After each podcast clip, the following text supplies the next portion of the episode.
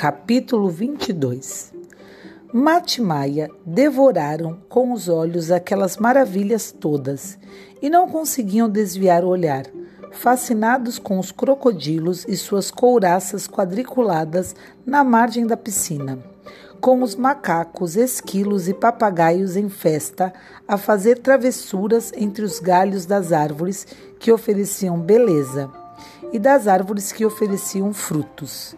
E o bater de asas dos pardais e o arrulhar dos pombos difundiam uma suavidade por toda a extensão do jardim.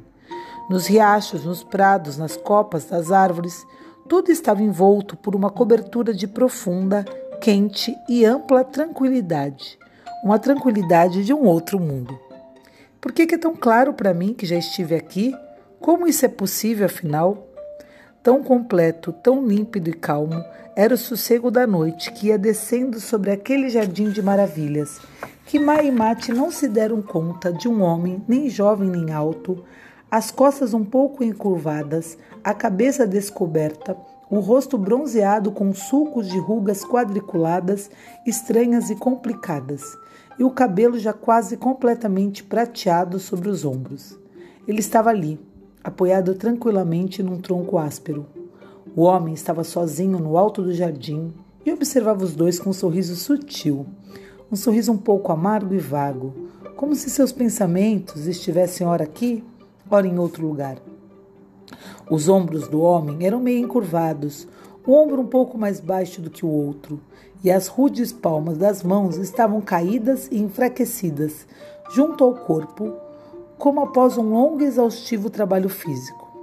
Seu rosto tímido não era exatamente bonito, mas sua expressão era de cautela e embaraço, como se lhe fosse cômodo que Mate e Maia não tivessem reparado nele, como se sentisse um pouco de vergonha diante deles.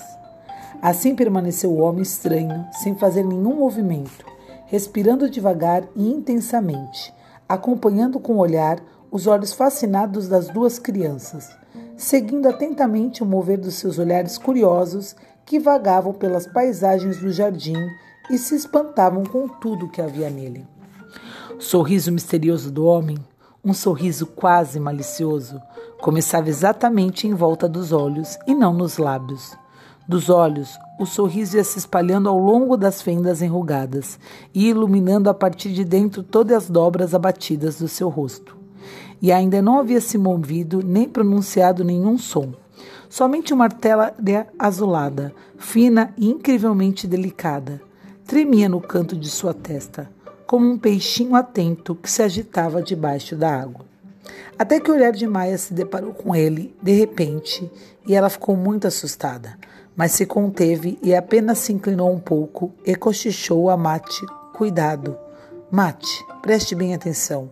Não olhe de maneira nenhuma para aquele lado, porque alguém está ali olhando para nós, mas não parece perigoso. Só um tipo um pouco estranho.